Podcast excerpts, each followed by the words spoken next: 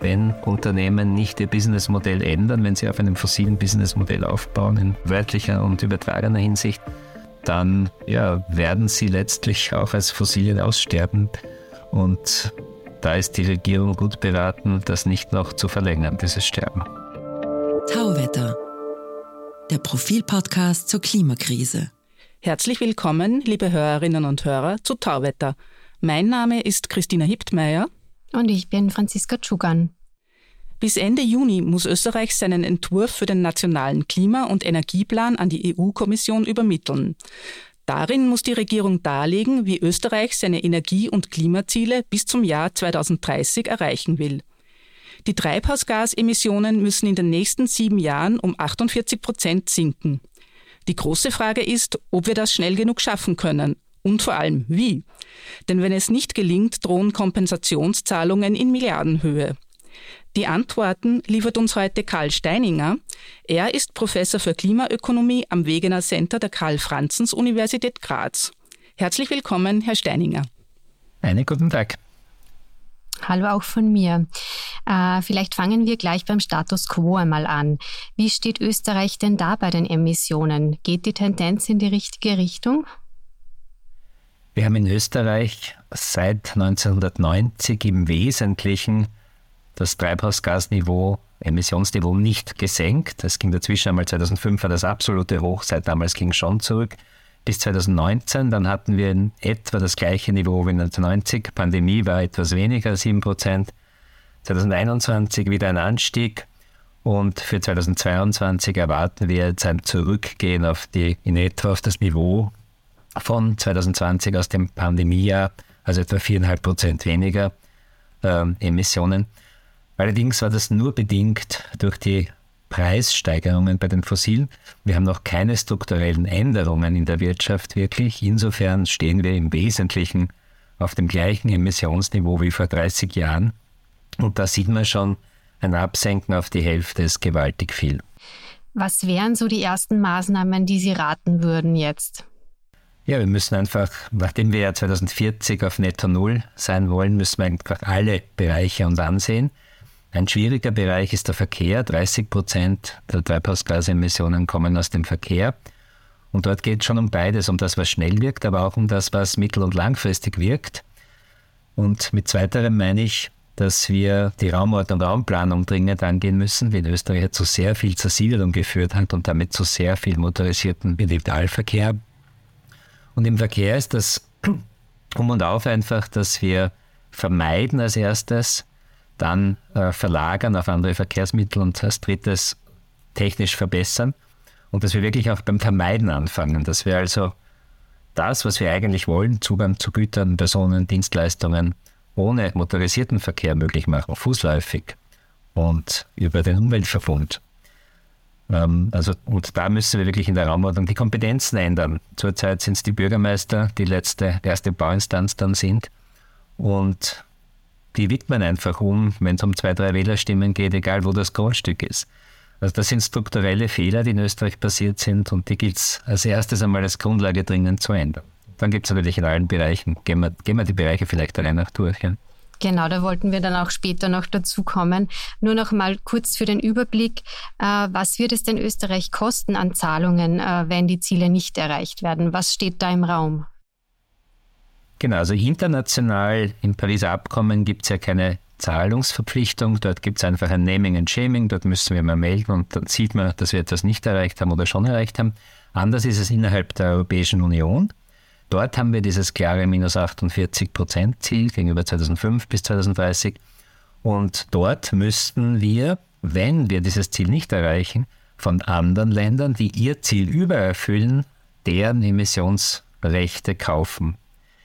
Das war beim alten EU-Ziel, also wir hatten ja bisher ein Ziel von minus 40 Prozent bis 2030 auf EU-Ebene. Das ist jetzt mit dem Fit for 55-Programm auf 55 Prozent angestiegen.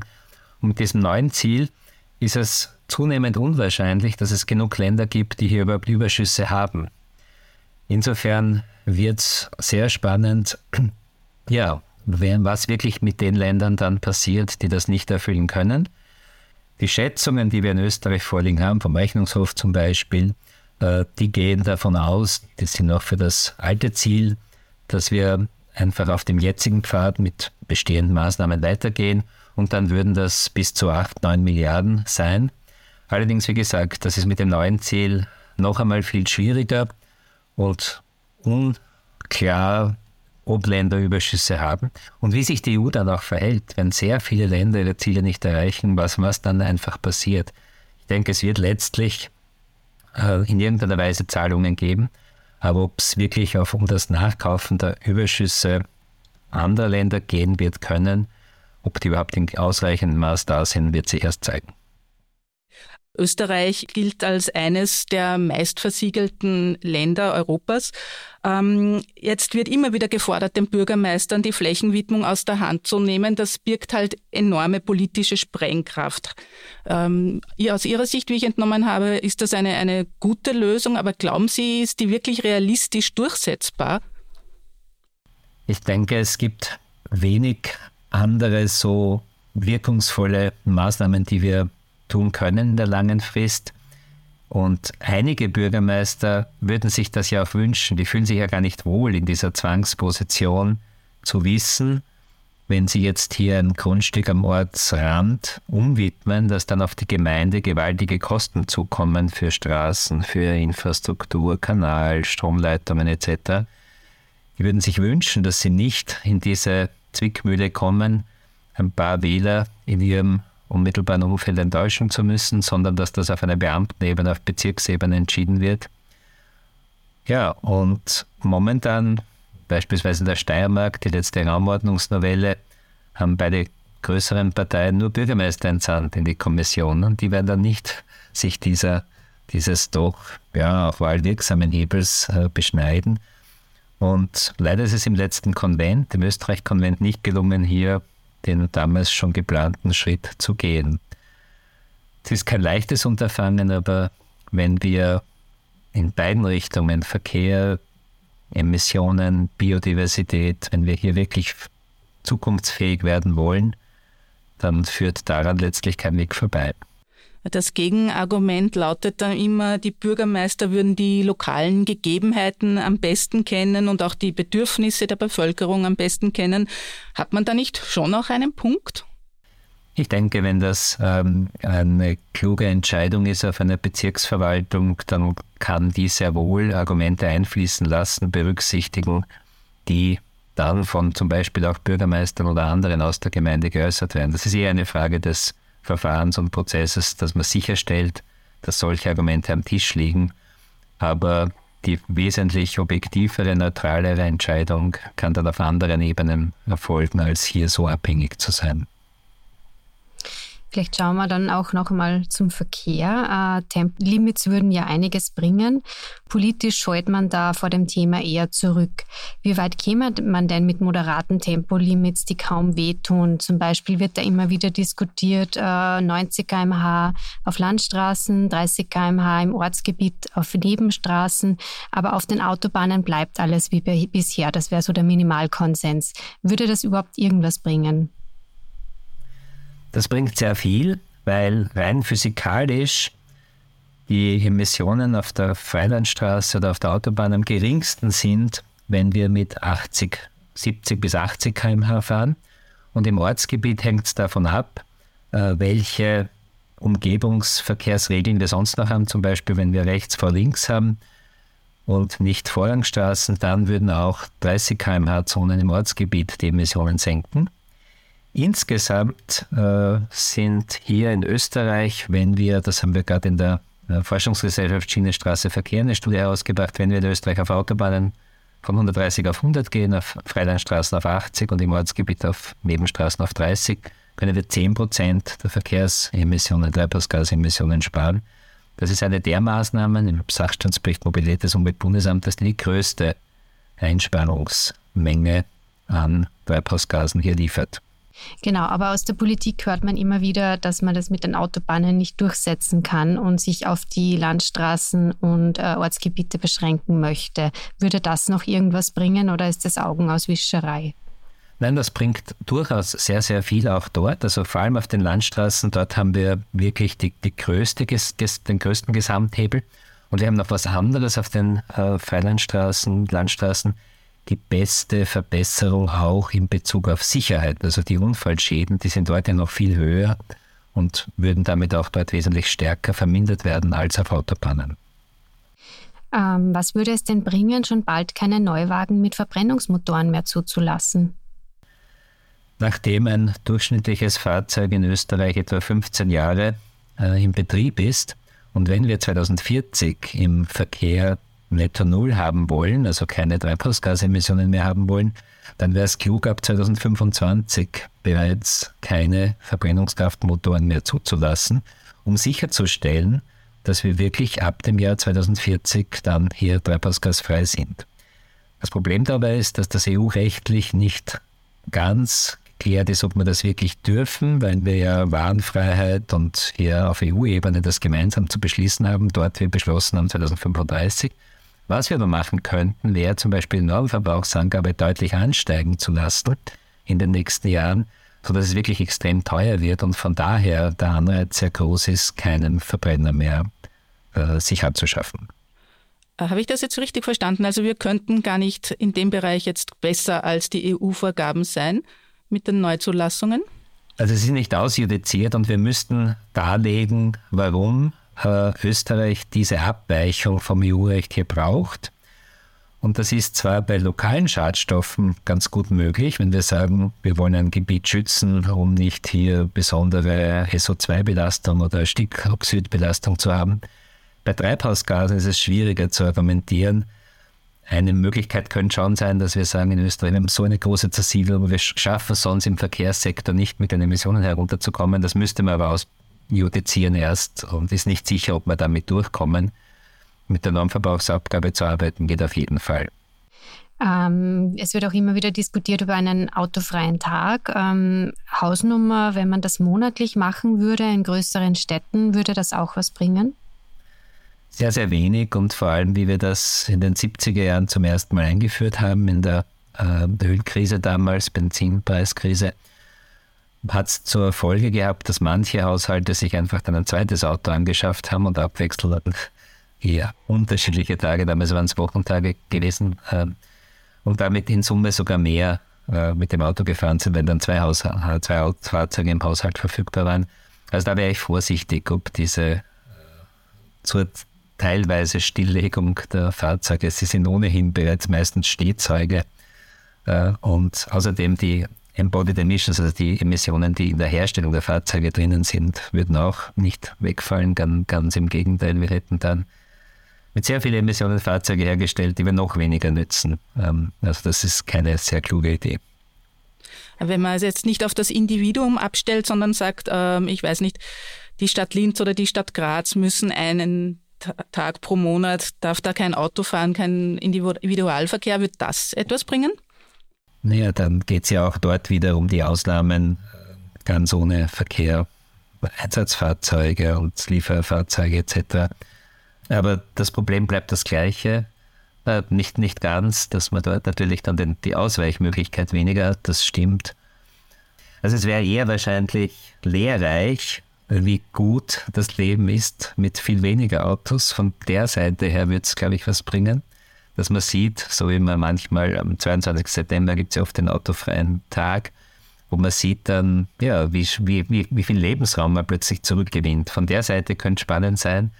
Die Emissionseinsparung, ja, ein Dreißigstel, wenn es ein Tag im Monat ist und das nur ja, vielleicht der halbe Verkehr, der wirklich wegfällt, weil man mit dem Bäcker trotzdem fahren lassen wahrscheinlich und man wird die Busse fahren lassen und man wird Einsatzfahrzeuge fahren lassen. Ja, aber. Und möglicherweise gesagt, würden die Öffis, die Öffis den Andrang dann nicht stemmen können, wenn das so einmal im, im Monat so konzentriert daherkommt dann. Genau, das ist ein wichtiger Effekt, dass man dann vielleicht sogar Abschreckung hat und dann zu volle Öffis und man sich dann denkt, na, mit denen kann ich aber wirklich nicht fahren, auch sonst nicht. Also da muss man, genau, das ist auch mit so gezielt herbeigeführten Spitzen nicht klug. Ähm, das, ein ganz wichtiger Punkt ist auch immer das Pendlerpauschale, das auch den Autoverkehr fördert äh, und damit natürlich den CO2-Ausstoß, der eigentlich seit Jahren sinken sollte im Verkehrsbereich. Ähm, sollte man das Pendlerpauschale ganz abschaffen oder darauf abstellen, dass nur noch äh, Öffi-Fahrten subventioniert werden? Auch aus der Steuergesetzgebung und vom Gleichheitsgrundsatz wird es am besten gelingen, wenn man zwar grundsätzlich diese äh, Belastung, die durch Pkw-Nutzung den Haushalten entsteht, noch auf pauschal anrechenbar macht, aber nicht mehr für den gesamten Weg vom Wohnort zum Arbeitsort, sondern für den Teil des Weges, der bis zum ersten Hub oder bis zur ersten äh, Anschlussstelle des öffentlichen Verkehrs besteht. Und ab dann nur mehr das, den Preis des öffentlichen Verkehrsmittels, also im Wesentlichen das Klimaticket in Österreich, äh, hier anrechenbar macht. Das würde deutlich erstens die äh, Anreize setzen, um wirklich umzusteigen und würde wirklich auch für gerade weite Fahrten den Anreiz senken, hier wirklich durchgängig das Auto zu nehmen. Und wir haben ja beim, bei der Pendlerpauschale nicht nur den Umwelteffekt, sondern wir haben auch eine sehr ungewünschte soziale Wirkung, weil es ja je nach Steuerklasse, in die man fällt, die höchsten Einkommen und damit höchsten Steuerklassen bekommen die meiste de facto Förderung über das Pendlerpauschale. In Österreich wird das meiste ausgezahlt im Bezirk Mödling, einer der reichsten Bezirke im Bundesland Niederösterreich gelegen, äh, weil dort einfach die größten Autos und die reichsten Haushalte sind, die dann mit ihren SUVs in die Bundeshauptstadt fahren. Also das Pendlerpauschale ist nicht primär derzeit zumindest genutzt durch die ja, Krankenschwester aus dem Waldviertel, die immer wieder hervorgezaubert wird. Auch schon, aber de facto viel stärker genützt durch eine ganz andere Einkommensklasse. Wie sind denn Maßnahmen wie City-Maut oder autofreie Innenstädte zu bewerten? Ich halte autofreie Innenstädte für eine sehr, sehr sinnvolle Maßnahme, die wirklich zeigt, dass wir Lebensraum wieder zurückgewinnen können, den wir dann als äh, Platz haben für Menschen, die dort leben und nicht am Wochenende fliehen müssen aus der Stadt und die wir auch für die Klimaanpassung brauchen, Grünräume, Bäume dort wieder anzupflanzen. Ähm, die City-Maut kann ein, ein hilfreiches Konstrukt sein.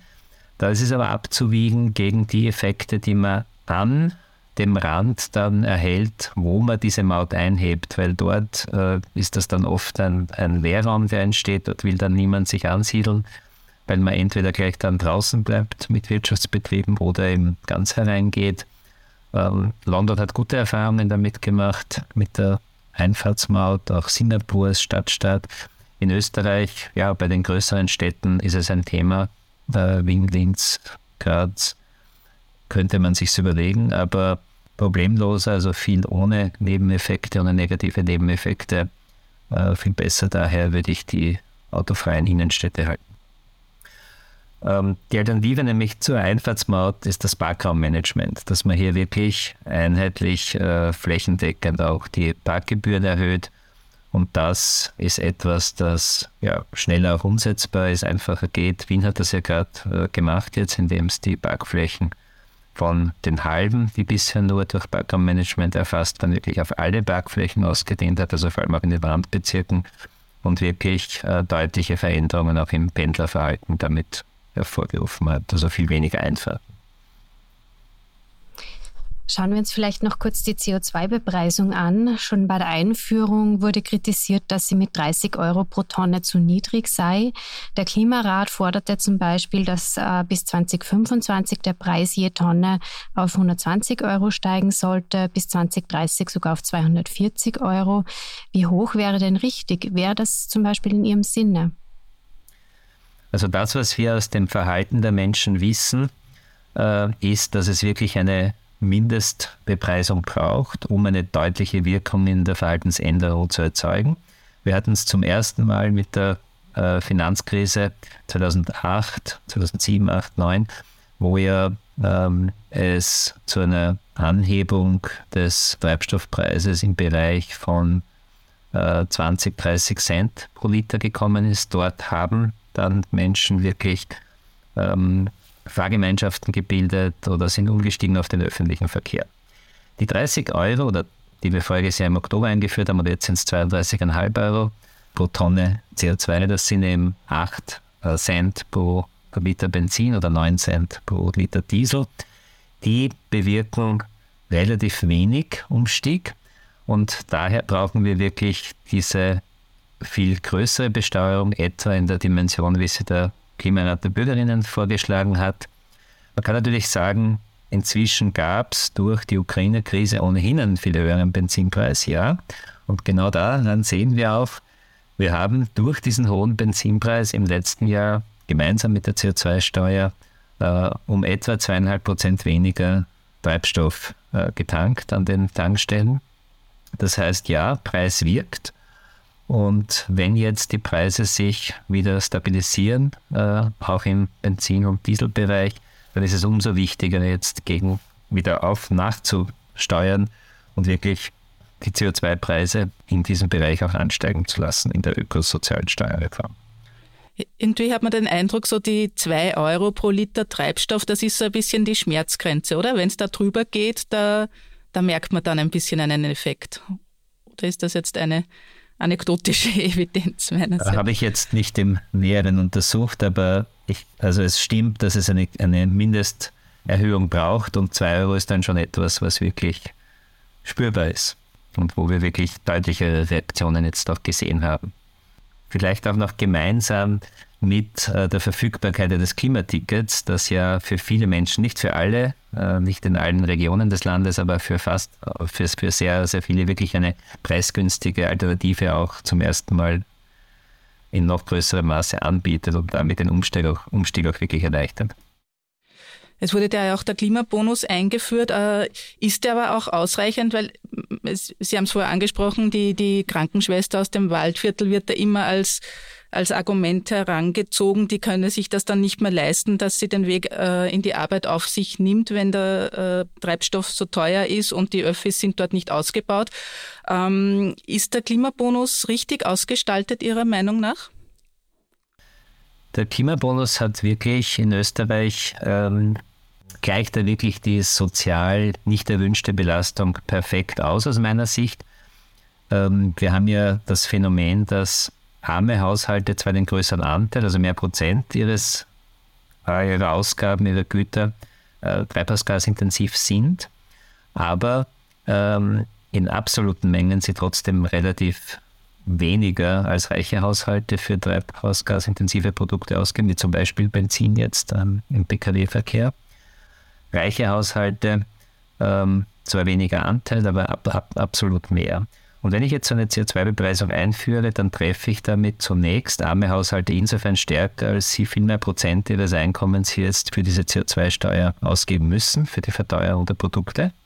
Wenn ich ihnen aber allen Österreichern pro Kopf das, den gleichen Betrag zurückgebe und einfach alle Einnahmen wieder, und so wird es in Österreich gemacht, alle CO2-Steuereinnahmen wieder pro Kopf zurückgebe, dann habe ich sogar einen Effekt hin zugunsten der ärmeren Haushalte, weil die in Absolutbeträgen mehr zurückbekommen, als die Ausgabensteigerung äh, stattfindet. Und innerhalb dieser Einkommensgruppen gibt es natürlich eine große Bandbreite. Äh, manche Haushalte haben hier noch einmal, sind noch einmal mehr belastet. Und das hat man in Österreich durch die äh, regionale Differenzierung, dort wo eben weniger ähm, ähm, Bevölkerungsdichte ist und damit de facto auch weniger öffentliches Verkehrsangebot und wo auch da, dadurch die Wohnstruktur so ist, dass das Heizen etwas teurer ist, dort bekommt man mehr zurück. Und wir haben in unseren Untersuchungen gesehen, dass diese Differenzierung nach Regionen diese sozialen Aspekte wirklich sehr gut ausgleicht. Es mag schon jetzt noch ganz, ganz wenige Promille geben an Haushalten, die noch einmal hier hinausfallen. Aber für über 95 Prozent ist das jetzt wirklich sehr gut ausgestattet hier.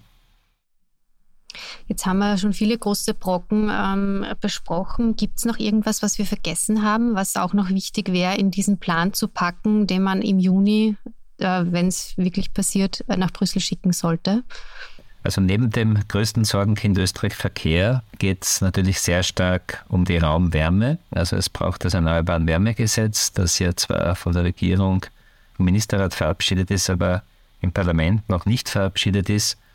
Und ganz, ganz dringend äh, zu beschließen wäre, weil dort können wir diesen Ausstieg aus der fossilen Energie im Neubau sowieso, aber auch äh, im Bestand bereits ähm, durchführen. Und die Bundesländer, die ja eigentlich die Raumbaukompetenz, Baukompetenz haben, können das eben nur für Neubauten, für den Bestand nicht, können hier nicht hineingehen äh, in bestehende Gebäude und hier Vorgaben machen.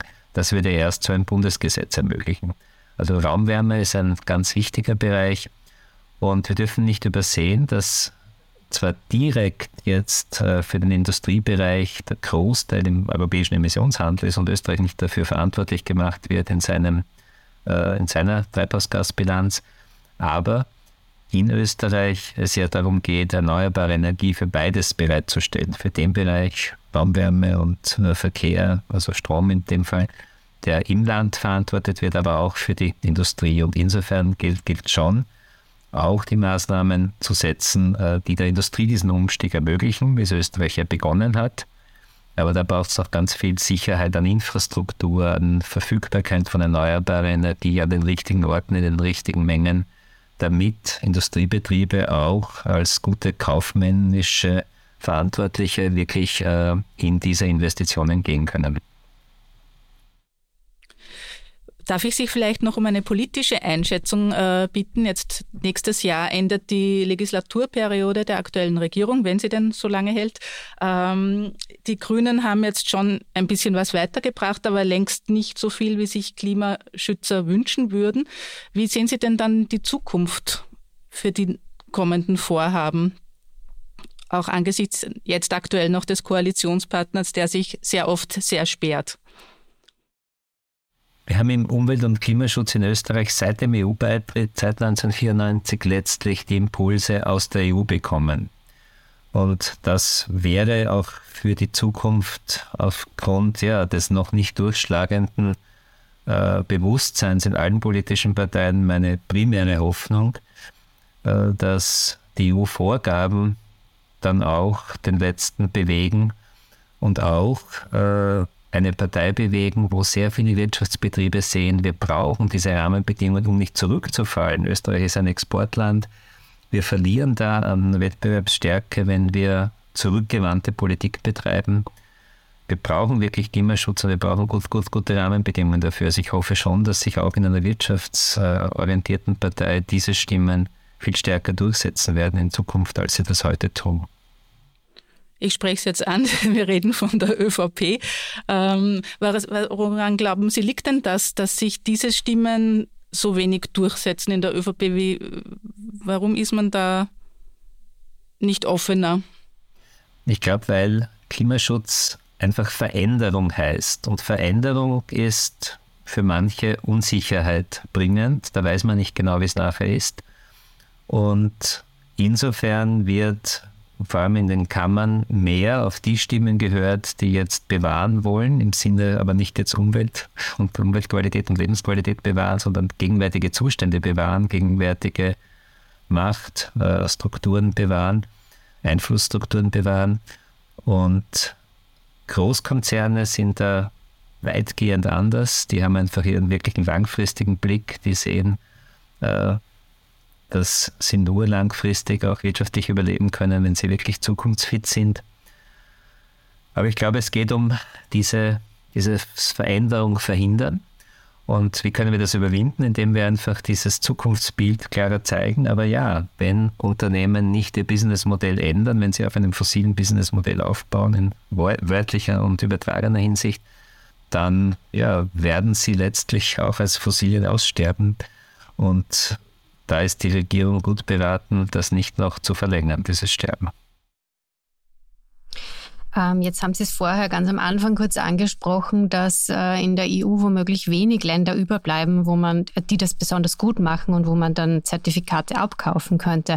Aber gibt es trotzdem irgendwo ein Land, das, das so als Vorbild gelten könnte?